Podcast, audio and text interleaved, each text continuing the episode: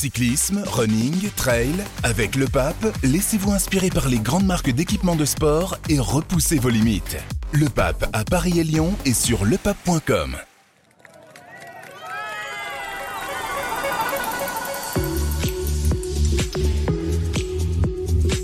Le Tour de France ne s'arrête jamais et ça tombe bien, on a plein de choses à se raconter. Bonjour à toutes et à tous. Nous sommes à Issoire en ce mardi 11 juillet, non loin de l'arrivée de la dixième étape où Peyo Bilbao, l'Espagnol, s'est imposé au terme d'une journée terrible pour les organismes qui ont souffert d'un début de course infernale et d'une chaleur étouffante, euh, plus de 40 degrés sur la ligne. Nous, on a la chance pour enregistrer cette émission d'être au frais avec Alexandre Ross, Anthony Clément et Nicolas Pertuis. Salut les gars. Salut. Salut. Bonsoir. Allez, on va démarrer l'équipe du Tour au soir de la dixième étape. C'est parti. Allez, je le disais, on a vécu un début d'étape dingue, euh, une bataille folle pour l'échapper, Bardet qui attaque, Pogacar et Vingegaard qui partent devant, Godu qui pète vite, euh, Van Aert aussi, et puis après une heure et demie de course, le coup est parti, Il fallait bien que ça parte au bout d'un moment. C'est parti jusqu'à Issoire où donc Peyo Bilbao a réglé le peu de coureurs qui restaient dans l'échappée.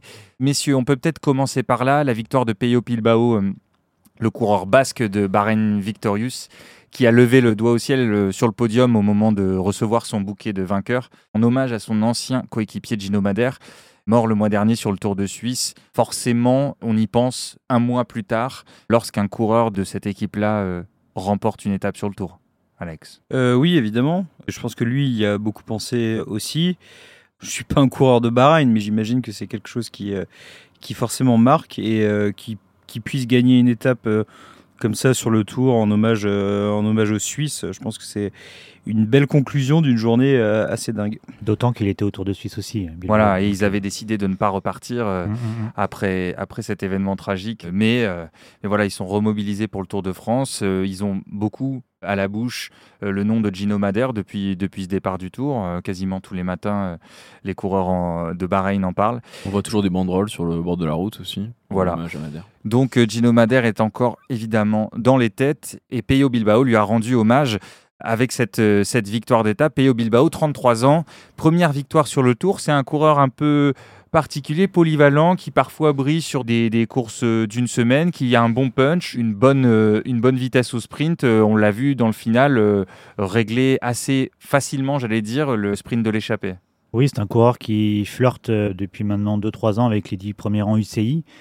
Euh, c'est un coureur de course à étapes, c'est un coureur qui ne, par contre ne passe pas par les classiques et ça c'est quand même euh, quelque chose qui est parfois inexplicable. La seule chose que je puisse dire là-dessus c'est que je sais que c'est pas forcément un coureur qui est très bon dans la sixième heure de course et très vite dans sa carrière il est passé en mode euh, course à étapes. Il, fait à peine, il fait très peu de classiques. dans la sixième heure de course, tu veux dire c'est la classique très très longue? Ouais, un, Liège, voilà. De toute façon c'est plutôt, plutôt un coureur type Ardennaise hein, sur les classiques, mais il a très peu de références sur les classiques. Par contre, sur les courses à étapes, c'est vraiment un chasseur d'étapes et même les généraux puisqu'il a déjà fait cinquième d'un Giro. C'est un très très bon coureur, attention. Hein. Le 9e euh, du Tour en 2022, 9e du Tour en 2021, donc c'est un coureur quand même régulier. Euh, je sais que Anthony Clément place assez haut dans sa hiérarchie personnelle le fait d'arriver 9e euh, au Tour de France, deux fois en plus. mais je le valorise. Et je valorise aussi sa victoire d'étape. C'est vrai que c'est quelqu'un qu'on attendait plutôt dans le Tour, à Bilbao, pas seulement en raison de son nom de famille, mais parce que, on l'a dit, il a du punch et la première étape semblait parfaitement lui convenir. il n'avait pas réussi à l'emporter et là, il semblait vraiment le mieux placé. On savait que c'était le plus rapide et quand Zimmerman est parti dans les derniers kilomètres, il a réussi à le rattraper pour le régler facilement au sprint ensuite.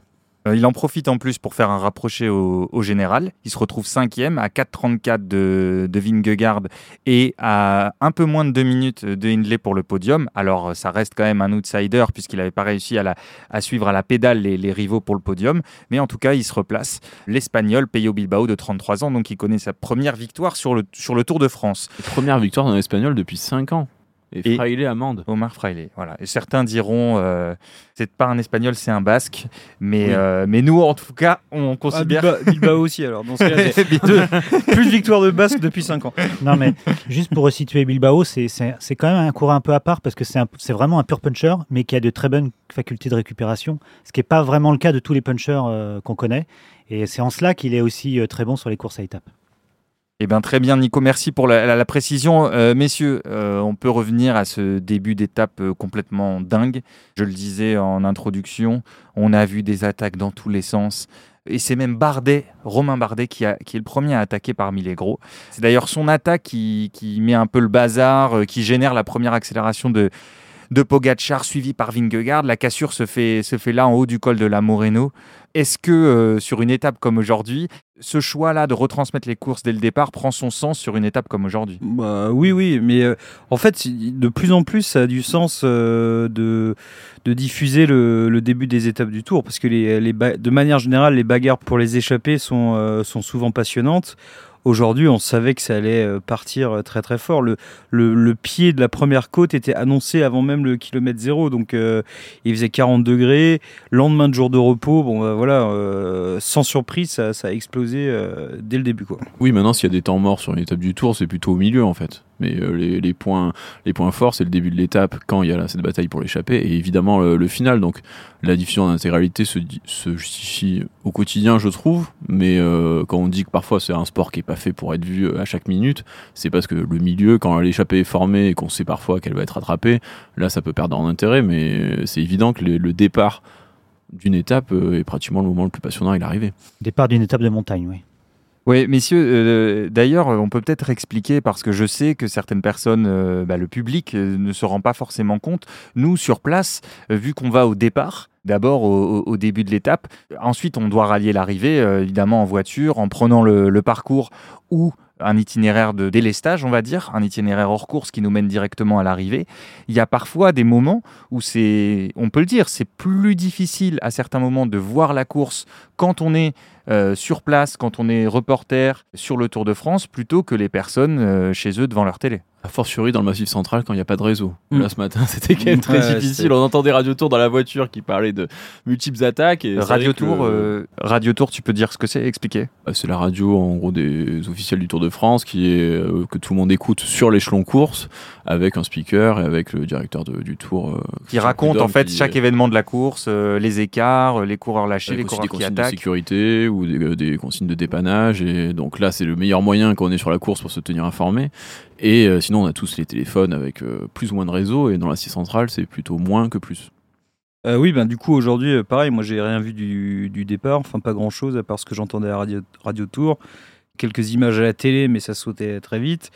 Donc après, en fait, on rattrape, on, on note des choses, euh, On voit les replays. on voit les replays, euh, on se renseigne autour de nous et, et c'est comme ça qu'on reconstruit le, un peu le récit. Oui, un travail particulier avec ce, sport spécifique, euh, parce que c'est rare les sports où être sur place euh, empêche parfois de voir certaines choses par rapport aux gens qui sont, euh, qui sont devant, la- devant leur télé. Il y de a la assez même de façon qu'un spectateur au bord de la route ne les voit passer que, que devant lui mais on voit des choses différentes et parfois en 3 secondes vous voyez quelque chose qui est plus intéressant qu'en une heure devant la télé Par exemple, qu'est-ce que tu as vu de très intéressant aujourd'hui, le Anthony clic des pédales, moi j'adore ça. Mais euh, non, mais c'est vrai, non, mais des fois les expressions des, des coureurs, les façons. Par exemple, euh, on était dans le Tourmalet, euh, l'aisance de Pogacar, elle, sortait, elle sautait vraiment aux yeux euh, dans la roue de, de Vingegaard. Donc ça, c'est des choses qui, qui sont vraiment de, l'ordre du ressenti, ou même la vitesse des coureurs et euh, les différences de de rayonnement entre eux, ça on le voit vraiment en vrai.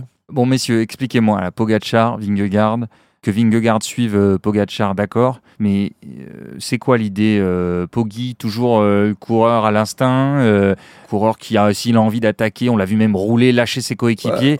Euh, Alex, comment il faut interpréter ça? Bah, c'est- sa nature, il peut pas s'en empêcher. Là, ça part, euh, ça part en mode guérilla, il y va. En plus, bon, euh, effectivement, il prend des risques parce qu'il arque ses, ses équipiers à un moment, mais euh, aussi il court devant. Enfin, et du coup, euh, euh, dans, dans ce bazar-là, il prend pas de cassure. Et il David. Godu, il subit pas. David Godu, on en reparlera, j'imagine.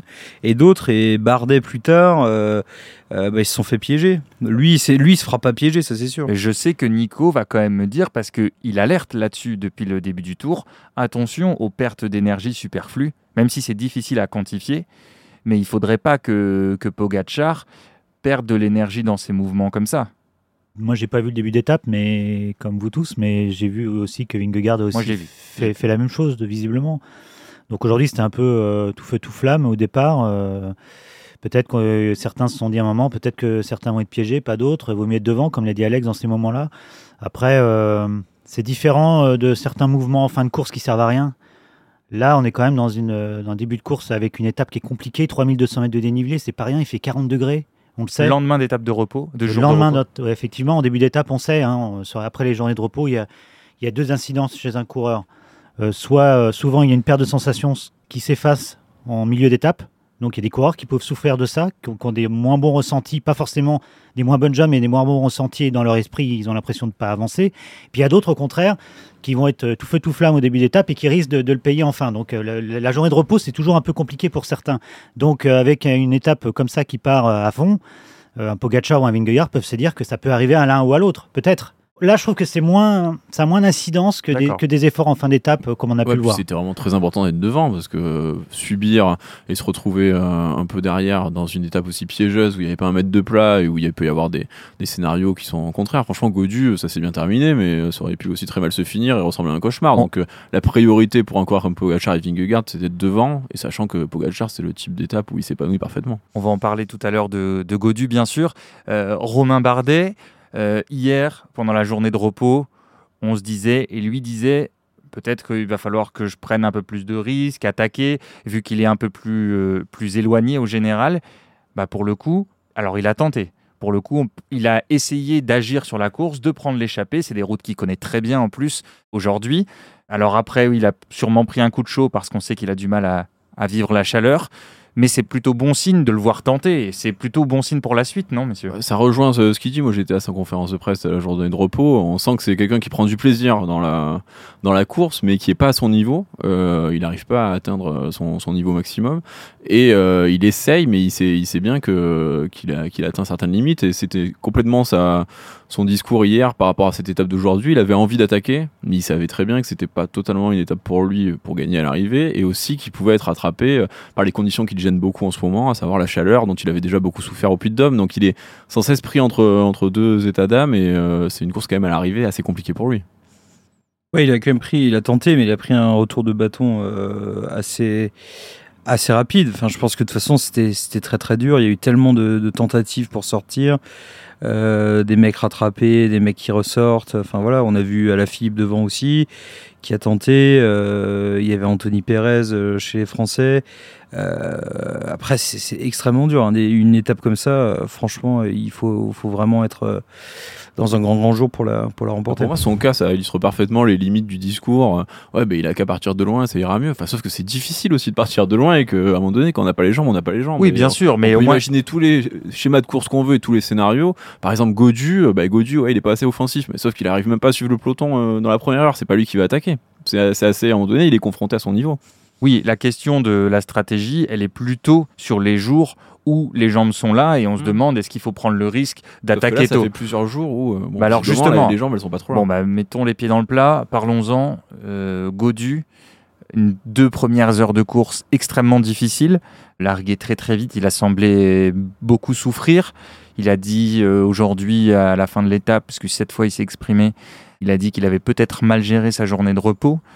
Alors euh, on retient quoi Que finalement euh, il sauve la mise parce qu'il finit avec les favoris et on se dit que c'était une journée vraiment trop particulière pour, pour s'inquiéter où là on se dit ça sent pas bon pour la suite. Bah, c'est franchement forcément inquiétant d'être d'être largué. À un moment, il y avait donc deux comme deux pelotons avec, euh, je crois, 2,45. Si ça se bon, c'était très loin de l'arrivée, mais si ça se relève pas, euh, tu une journée comme ça, tu peux perdre toute euh, toute ambition au général sur le tour. Donc c'est forcément, enfin, si c'est pas inquiétant, je sais pas ce qui est inquiétant, mais c'est bizarre. Je vais nuancer un peu parce que, on l'a dit déjà, les niveaux de performance de Godu sont les mêmes que l'année dernière, en tout cas sur ce qu'il a montré sur les premiers massifs. Et puis ce départ était particulier, euh, euh, la chaleur, euh, lendemain de journée de repos, et puis effectivement, j'y crois pas trop à l'erreur sur la journée de repos, je crois plutôt à la chaleur. La chaleur, c'est pas très rassurant parce qu'elle va pas partir. oui, de oui, mais c'est la chaleur le lendemain de journée de repos, donc c'est encore différent. L'organisme réagit différemment. Donc, je veux mettre quand même des bémols par rapport à l'inquiétude. Mais effectivement, de toute façon, on n'est pas rassuré par rapport aux autres. Alors, euh, Voilà. moi, il Mais- y a quelque chose sur lequel je veux vous entendre tous. Euh, la Groupama FDJ, Personne ne se cachera. voilà, personne ne se cachera. La Groupama FDJ a fait le choix de relever toute l'équipe.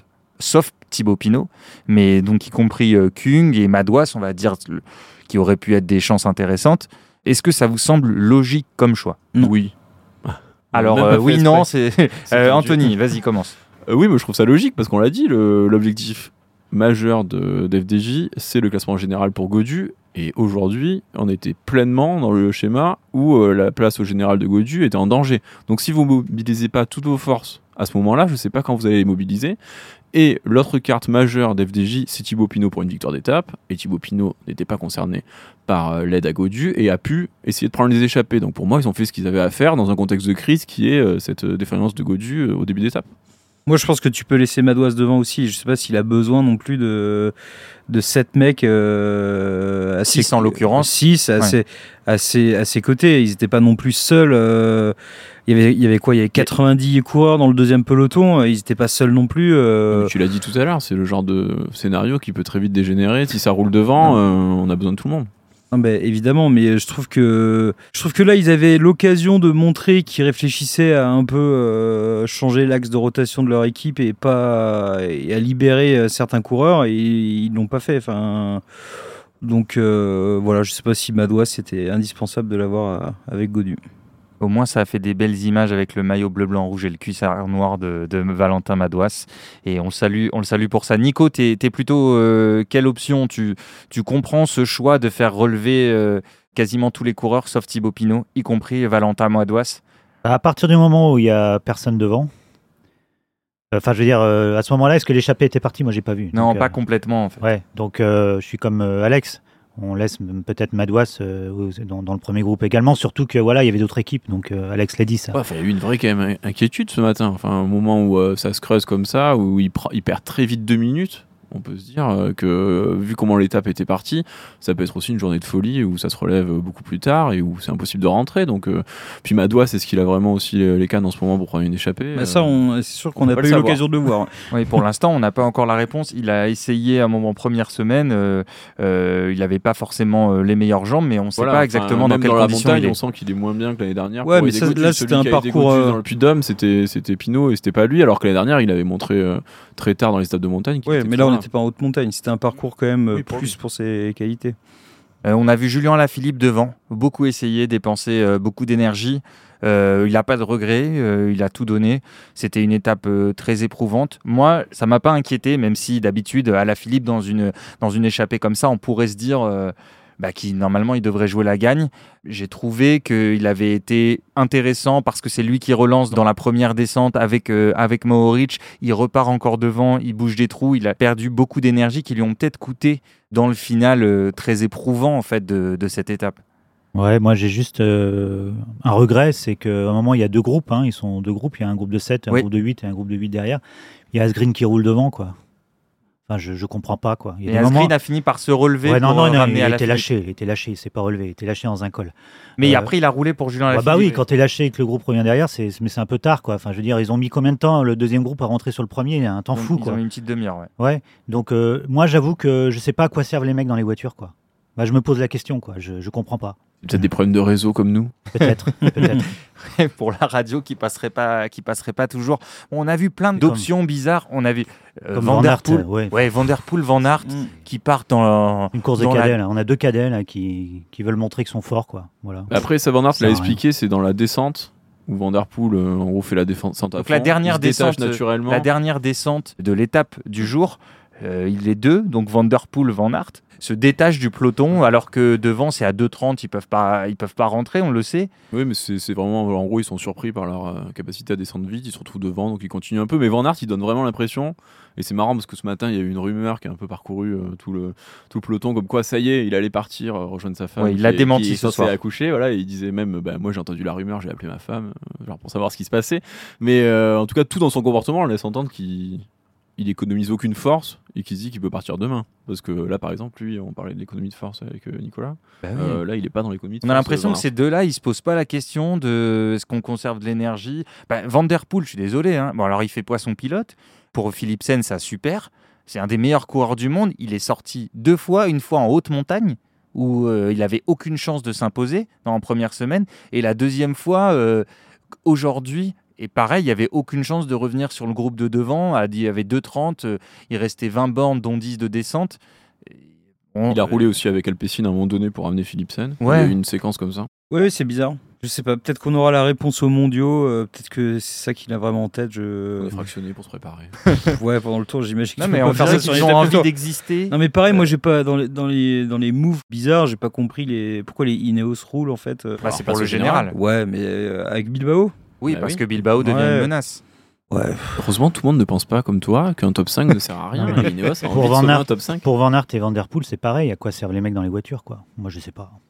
Oui, mais après, c'est peut-être des coureurs trop, Ah, trop oui. grands euh, ah oui, bah oui. Alors, sont- ils, pour ont qu'on un, leur ils, ont un, dise quoi faire. ils ont un statut supérieur Ah bah aux oui. autres, alors ils font ce qu'ils veulent. D'accord. Bah Dans non, ce cas-là, les Groupama auraient dû rouler aussi en fait.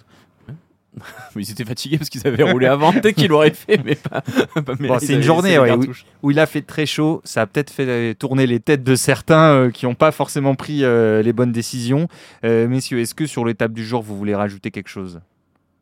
Non, mais justement, je veux, je veux juste dire que on, on se demandait si le constat était inquiétant ou pas pour euh, Godu.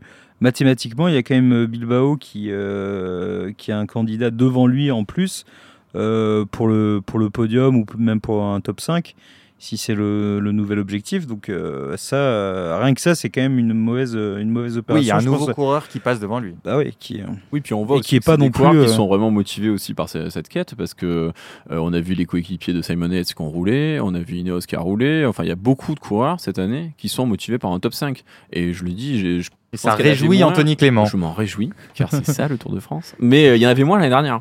Enfin, Mm. le, le tableau était moins relevé à ce niveau-là. Et Godu, euh, du coup, se retrouve face à une, une adversité plus importante. Bon, eh bien c'est ça le Tour de France et ça va être très dur pour Godu. Je crois qu'on peut s'arrêter là si vous êtes tous d'accord. Un petit mot euh, sur l'étape de demain très rapidement. A priori, ce sera un peu plus tranquille. 180 km entre Clermont-Ferrand et Moulins dans l'Allier. Euh, Moulins qui était la seule préfecture à ne pas avoir connu d'arrivée du Tour de France. Donc l'exception sera gommée dingue. demain. Que puis-je vous dire d'autre? Oui, un super portrait en cours d'écriture, un super portrait de Peyo Bilbao est en cours d'écriture par notre ami euh, Johan Aubois. ami- Euh, enfin, ami, non, mais c'est c'est une plaisanterie, Collègue bien plus sûr. Non, mais euh, évidemment, collègue et ami euh, Johan Aubois. Donc, vous le, vous le trouverez ce soir sur le site. Et puis, si vous écoutez ça demain matin, il sera déjà sur le site L'équipe. Donc, euh, profitez-en. Nico, tu voulais dire Juste quelque pour euh, chose demain, là, l'étape euh, demain, c'est une ligne droite tout, tout droite de 1300 mètres. Donc attention à Philipsen s'il emmène euh, à droite quelqu'un, parce que là, euh, attention carton jaune. Ah. Attention à Garmail aussi qui à chaque fois est sa victime. Donc il va falloir. On va attention. surveiller les changements de trajectoire de Jasper Philipsen, bien sûr, parce qu'il a pris un carton jaune déjà avec, euh, avec les premiers sprints. Euh, merci à vous de nous avoir écoutés. Merci Alexandre Ross, Nicolas Pertuis et Anthony Clément. Je remercie également Mathieu Roclago à la réalisation comme chaque jour. Nous, on vous dit à demain. Ciao